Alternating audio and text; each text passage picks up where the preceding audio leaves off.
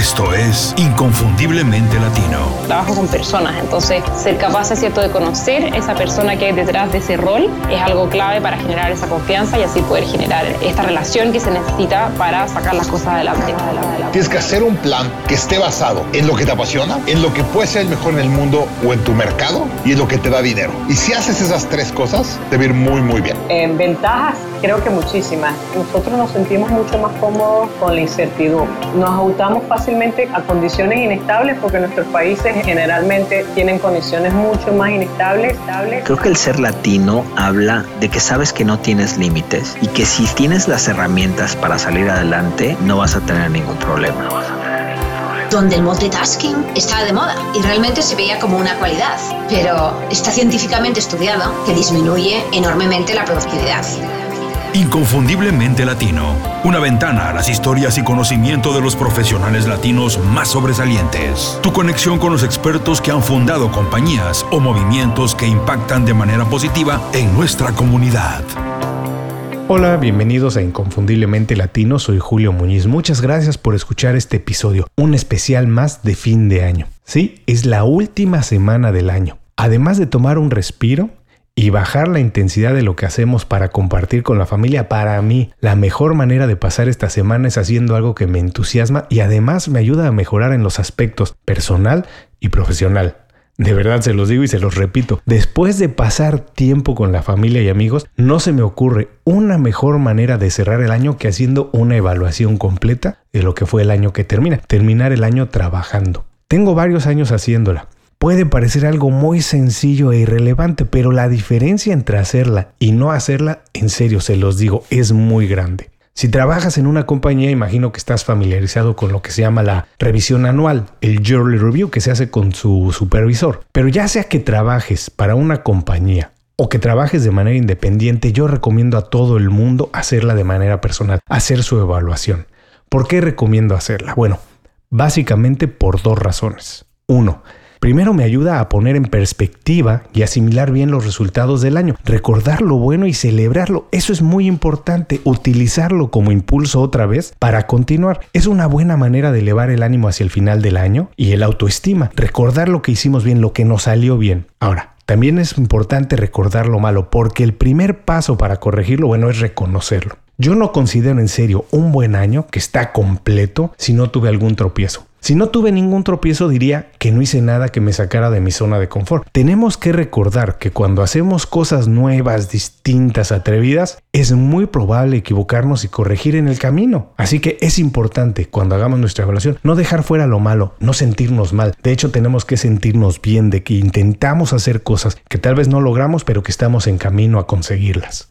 Y la segunda razón, después de poner en perspectiva el año que termina, es para establecer bases sólidas para el año que comienza y tener mejores resultados. Si yo no tengo bases sólidas para iniciar algo, es muy difícil que alcance los objetivos. Y el objetivo real es lo que verdaderamente establezco. Por eso, hacer la evaluación te da un parámetro verdadero de lo que puedes alcanzar el año que entra. Por ejemplo, si leíste dos libros, bueno, no pienses que el siguiente año vas a leer 20. Piensa y establece que puedes leer 5 y si lees cuatro, bueno, esto ya será mucha mejora y ya te sentirás bien, pero no establezcas metas que no se pueden establecer. Más adelante en el episodio del jueves vamos a repasar cómo establecer las metas. Hoy seguimos con la evaluación. Hay muchas maneras de hacerla. Cada quien encuentra el formato que mejor le funcione, pero para mí hacer la evaluación del año tiene que ser algo muy fácil, muy sencillo. No puede ser algo muy engorroso que simplemente de pensar en hacerlo me cause mucha pereza y decida no hacerlo. La única condición que yo considero fundamental es que tiene que ser muy honesta. En mi evaluación es muy importante reconocer lo bueno, como ya les había platicado, lo que pasó bien, los objetivos que se alcanzaron, pero sobre todo recordar lo malo. La intención más importante de hacer esta evaluación es ubicarme, saber dónde estoy parado y qué pasos tengo que dar para mejorar el año que entra. Bueno, ¿cuál es el proceso que yo utilizo? Primer paso. Yo empiezo con dos sencillas preguntas, algo muy sencillo qué salió bien en el año y qué salió mal en el año.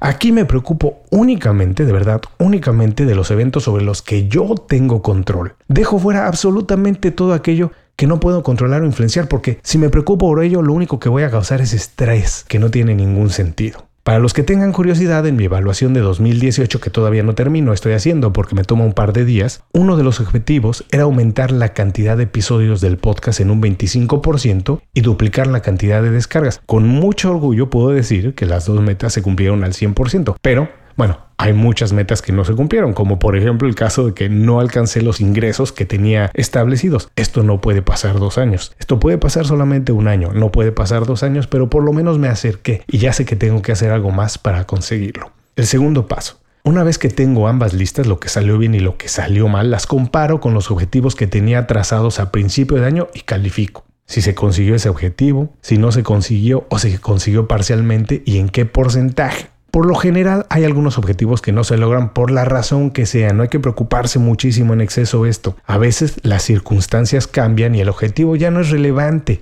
Cambian las cosas durante el año. Otras veces, por supuesto que me quedo corto y eso sí hay que ponerlo en consideración. Es muy importante, como habíamos dicho, ser honesto y no buscar excusas o justificaciones. Desde que he estado haciendo esta revisión anual, mi tasa de éxito está alrededor del 80%, más o menos. Yo considero que es un muy buen porcentaje.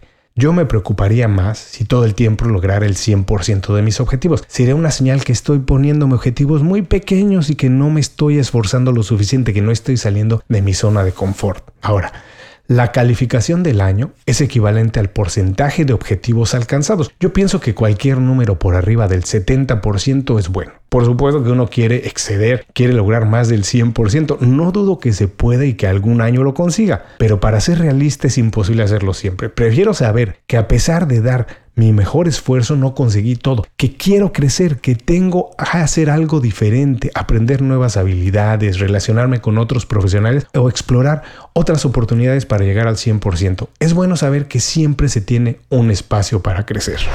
Para concluir, los dos pasos para hacer la evaluación del año son 1. Preguntarnos qué salió bien y qué salió mal del año.